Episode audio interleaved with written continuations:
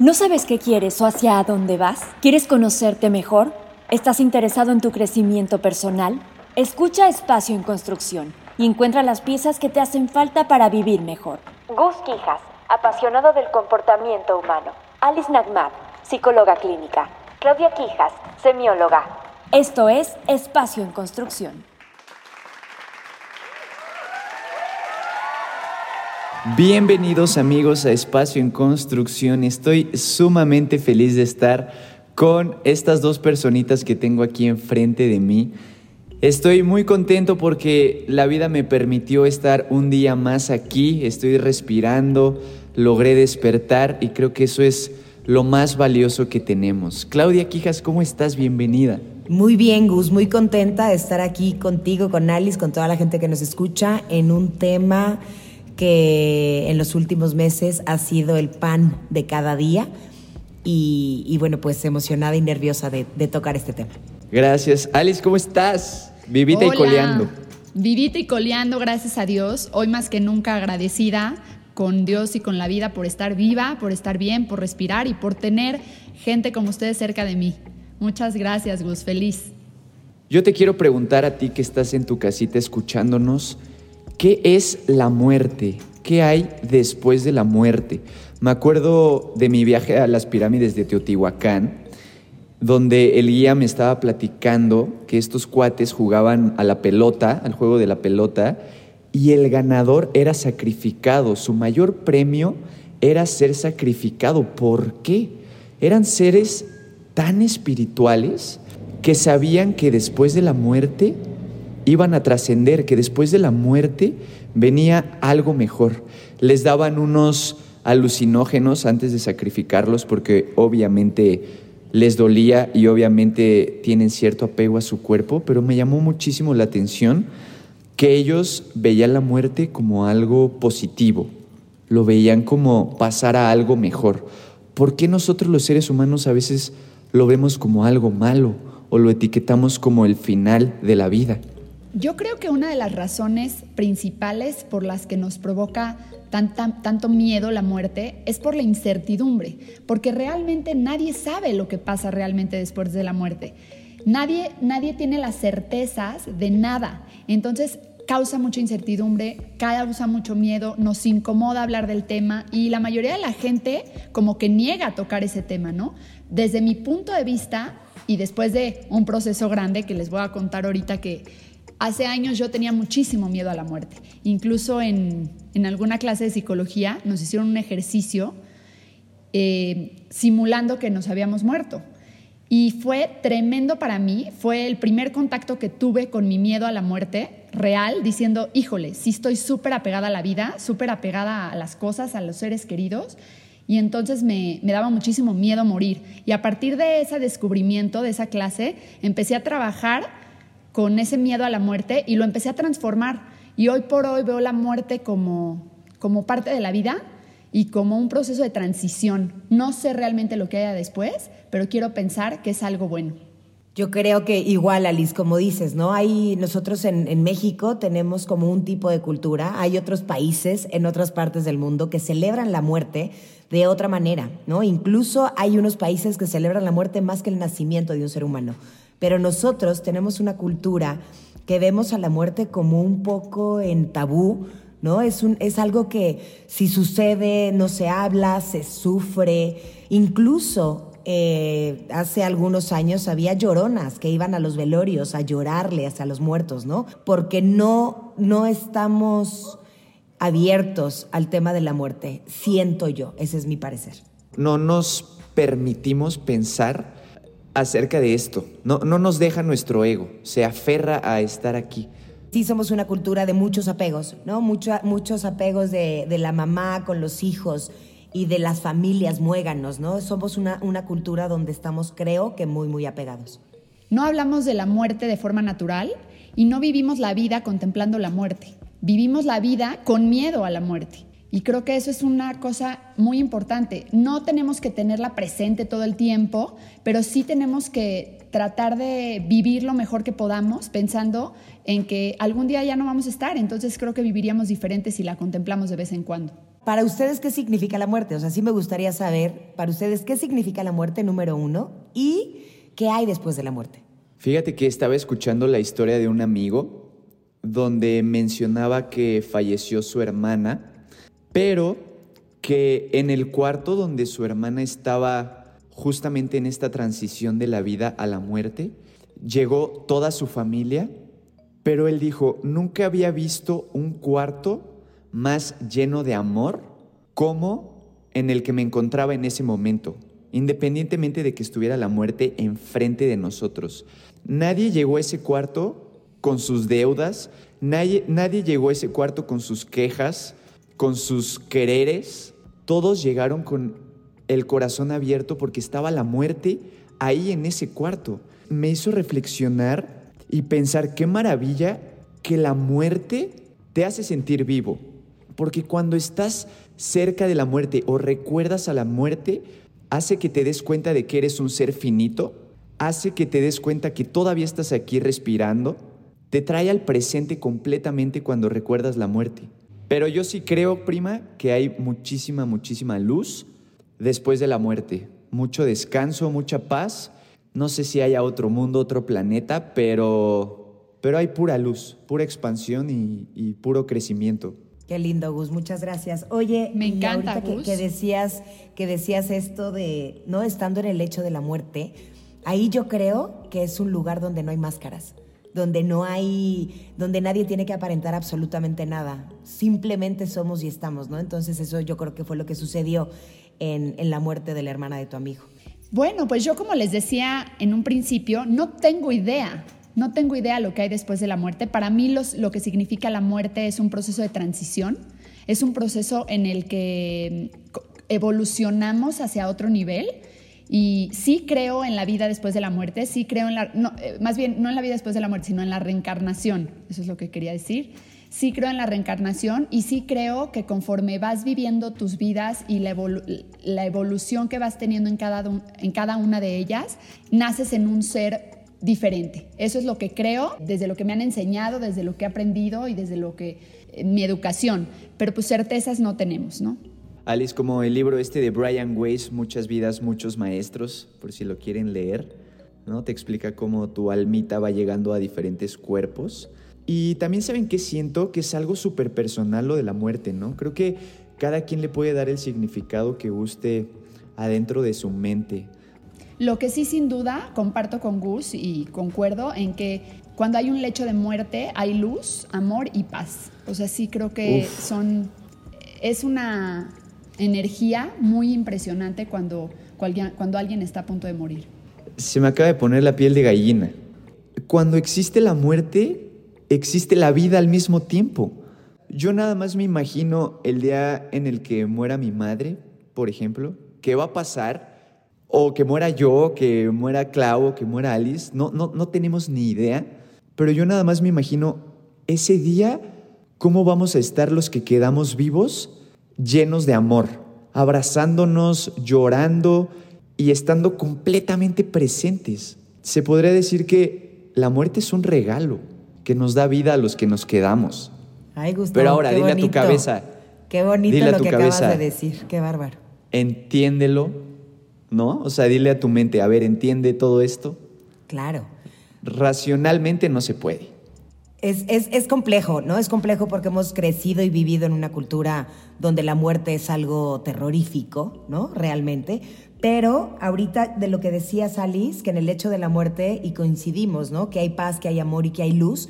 Sin embargo, quizás si hay una muerte súbita, ahí puede ser un poco más desgarrador o mucho más desgarrador el tema.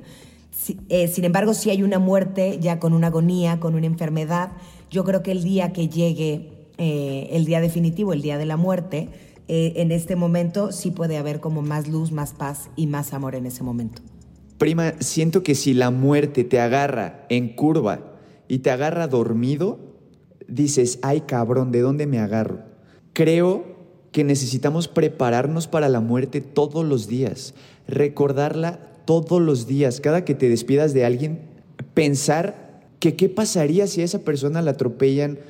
Pero aquí es cuando entra el, pero Dios no lo quiera, ¿no? Pero no, sí, hay que pensarlo. ¿Qué pasaría si terminando de grabar este episodio, alguno de nosotros tres ya no está? El recordar eso me hace decirles lo mucho que las quiero a ustedes y a cualquier persona que esté a nuestro alrededor. Sí creo que la muerte de preferencia te tiene que agarrar súper despierto, súper presente, con todos tus sentidos a flor de piel, porque si te agarra dormido y de curva, es un chingadazo que has de decir, puta, ¿de dónde me agarro, no? Definitivamente es difícil y cuando yo hablaba de luz, paz y amor después de la muerte, estoy hablando después de vivir un duelo, después de pasar por el proceso de duelo que es importante y necesario porque somos seres humanos. Mencionamos rápidamente las fases del duelo, negación primero, ¿no? No puedes entender que haya sucedido esto, después hay un enojo, una ira muy fuerte, frustración, impotencia, eh, culpas a los demás por lo que pasó, después hay una negociación, que es esta fase en donde empiezas a conectar con la realidad, cuando empiezas a darte cuenta que sí está pasando y entonces empiezas a negociar contigo mismo tu diálogo interno, después viene la tristeza, que viene con esta pena, nostalgia, sentimientos de, dolor, de tristeza, y al final viene la aceptación, ¿no? Cuando llega la aceptación es cuando ya empiezas a tener una comprensión de lo que... Ahora, no necesariamente tienes que entender por qué sucedió, pero tienes que aceptar. O sea, a veces no se entiende, pero se acepta. Y cuando se acepta hay paz. Cuando se acepta, entonces empiezas a transformar esa muerte en aprendizaje, empiezas a transformar esa muerte en luz. Y como dijo Gus, ¿no? La muerte de los seres queridos también es una llamada de atención a los que nos quedamos vivos. Entonces, ¿qué estamos haciendo con la vida? ¿Cómo estamos viviendo? Yo creo que eso es y, creo que la mejor forma de, de, honrar a nuestros seres queridos es haciendo conciencia y viviendo viviendo, o sea, no sobreviviendo, viviendo, disfrutando, siendo felices. Creo que es la mejor manera de, honrar a nuestros seres queridos que se han ido después de esta etapa de aceptación, evidentemente. El duelo y el dolor que vives alrededor del duelo es inevitable, pero sí es importante no caer en el sufrimiento, porque el sufrimiento sí es opcional. A partir de la muerte, puede surgir una transformación si eres consciente del aprendizaje después de ella. Entonces, creo que es importante identificar cuando estás en duelo y cuando ya brincaste a un duelo patológico. Cuando brincas a un duelo patológico estamos hablando ya de sufrimiento, estamos hablando ya de un proceso que se prolongó, que es duradero, y ahí es donde ya, ya no es tan natural y hay que ser muy conscientes que este sufrimiento lo generan nuestros propios pensamientos. Entonces, una cosa, como tú dices, es, el, es la tristeza y otra cosa es seguir alimentando el sufrimiento. Ya cerramos, ¿no? Sí, hay, hay una parte, hay una parte donde hay mucha gente que no ve el cadáver. Es importante, bueno, pero ahora en tiempo de COVID ni se puede ver el cadáver, ¿no? Como observar la pérdida, observar, como que de repente dicen que los niños chiquitos no se acerquen al cadáver porque no lo vean o que, ya sabes, y acá en semiología decimos que hay que objetivizar la pérdida, hay que darte cuenta que ya es un cadáver.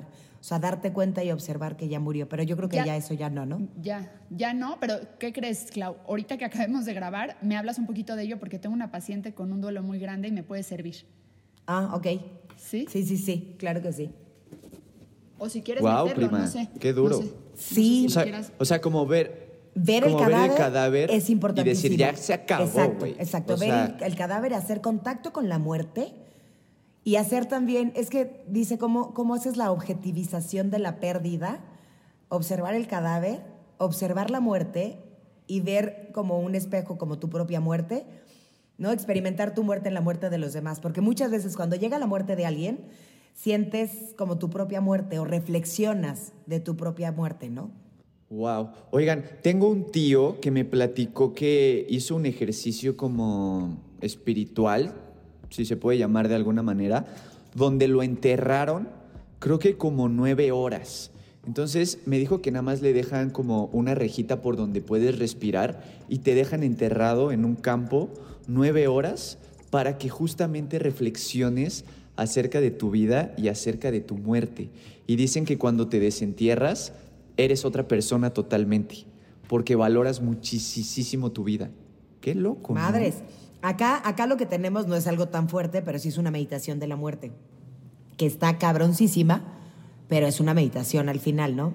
Y ya para finalizar el programa, espero que no sea la vida, que Diosito nos permita a los que estamos aquí presentes tener muchos días más y a los que nos están escuchando también. ¿Con qué se quedan de este episodio? Alice, ¿quieres empezar? Claro que sí, Gus. Si vives con intensidad y asumiendo tu propia vida, pues creo que vas a morir en paz. Creo que es importante que hagan de pronto, de vez en cuando, un ejercicio de conciencia y preguntarse si supieras que te quedan meses o un año de vida, ¿qué cambios harías en tu vida? Creo que es una pregunta que tendríamos que hacernos de vez en cuando para ver si estamos realmente viviendo la vida que queremos vivir. Pues mira, yo, yo me quedo que, que todos los seres humanos que vivimos vamos a morir que los seres humanos estamos en un constante cambio y si no estamos preparados para cambiar y para soltar, no estamos preparados para vivir, que es importante nosotros como seres humanos hacer un corte de caja todas las noches para saber si te murieras hoy, qué estás dejando sin hacer, qué te falta por hacer. Y por otro lado, disfruta, aprovecha, diles a todos los seres queridos que los quieres, que estás con ellos porque nunca sabes cuándo será el día final de cada uno de ellos. Entonces, es importante hacer esto, hacer el corte de caja, reconciliarnos con la muerte para que de esta manera podamos reconciliarnos con la vida. Hace ratito, Gus, que nos dijiste que nos querías mucho porque quizá terminando el episodio cualquiera de los tres podríamos dejar de existir en este plano físico, se me llenaran los ojos de lágrimas y quiero decirte también a ti y a Alice que los quiero mucho y que me siento muy afortunada de pertenecer a este, a este proyecto, que de verdad para mí es una fortuna tenerlos en mi vida. Los quiero con todo mi corazón. Te amamos, Clau. Gus, te amo también. Los amo a los dos. Ah. Yo me quedo con un sentimiento muy bonito. Me quedo con que voy a recordar la muerte todos los días. Cada que despierto voy a decir, aquí sigo. Y gracias Dios, gracias universo porque me diste un día más. No sé cuántos me queden, pero pienso disfrutarlos como nunca antes en mi vida Siento que cuando reflexionas esto te dejas de preocupar de muchas cosas porque te das cuenta que somos finitos y que venimos de pasada. Amemos a los que nos rodean, amémonos a nosotros, amemos nuestras circunstancias. ¿Cuántas veces no queremos cambiar? Voy, a hablar en primera persona. ¿Cuántas veces no quiero cambiar todo lo que está a mi alrededor y que al final es perfecto porque estoy vivo y sigo aquí?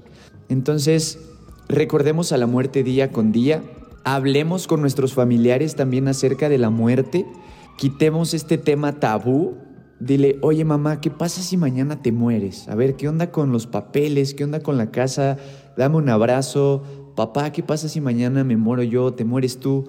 Si tú que me estás escuchando estás pasando por un proceso difícil, por un proceso de duelo, crees necesitar ayuda, acércate a un especialista. Puedes ir también aquí con Clau o con Alice, con una tanatóloga también se vale, porque es, es un tema súper duro y qué mejor que, pedir ayuda cuando la necesitamos. Las quiero mucho, las amo, las adoro. Este proyecto me llena la vida y, y les cedo la palabra porque algo tienen que decir. Algo, algo más tengo que decir, ustedes disculparán, es que es bien importante que los seres humanos nos preparemos emocionalmente para la muerte, pero también físicamente. Muchos seres humanos no hacemos ni testamento, no tenemos una carpeta de la muerte donde tengamos apuntadas nuestras claves de banco, todos nuestros papeles, todas las cosas que realmente nosotros podemos dejar, los beneficiarios, los seguros, todo esto que podemos nosotros hacer, de verdad hay que anotarlo y ponerlo en una carpeta si es una carpeta de la muerte, dárselo a tu prima, a tu hermana, a quien tú quieras, pero son documentos que pueden aligerar cuando llegue el, último día para ti, ¿no? Entonces, ya nada más quería decir otra cosa, que, hay que recordar que este cuerpo es el que se acaba, pero, pero el alma, en mi forma de pensar, es eterna que hay que recordar a nuestros seres queridos y yo sí quisiera mandarles un abrazo con mucho cariño a todas las personas que han perdido algún, algún ser querido en, estas, en estos momentos tan difíciles. Oye, prima, ¿me vas a dejar tus millones? Obviamente, Gustavo Andrés. Esa chica. Everything for you. Eso. A todos los que nos escuchan, también gracias por darse este momento para escuchar este tema que a veces es muy difícil de procesar y de asimilar. Gracias a todos y también, como dijo Clau, un fuerte abrazo a todos los que han perdido un ser querido en esta época de pandemia tan difícil. No olviden de escribirnos y de seguirnos, por favor, en nuestro Instagram, arroba tu espacio en construcción. Y también si te gustó este episodio o los otros, descárgalos. Cuando tú descargas en tu celular los episodios nos ayudas muchísimo y eso te lo agradecemos infinitamente. Les tengo una última pregunta. ¿Tú destruyes o construyes? Esto fue Espacio en construcción. Hasta luego, Bye. chiquillos. vemos. Los Nos quiero. Nos vemos en ocho días. Bye. Si Dios bye, quiere. bye.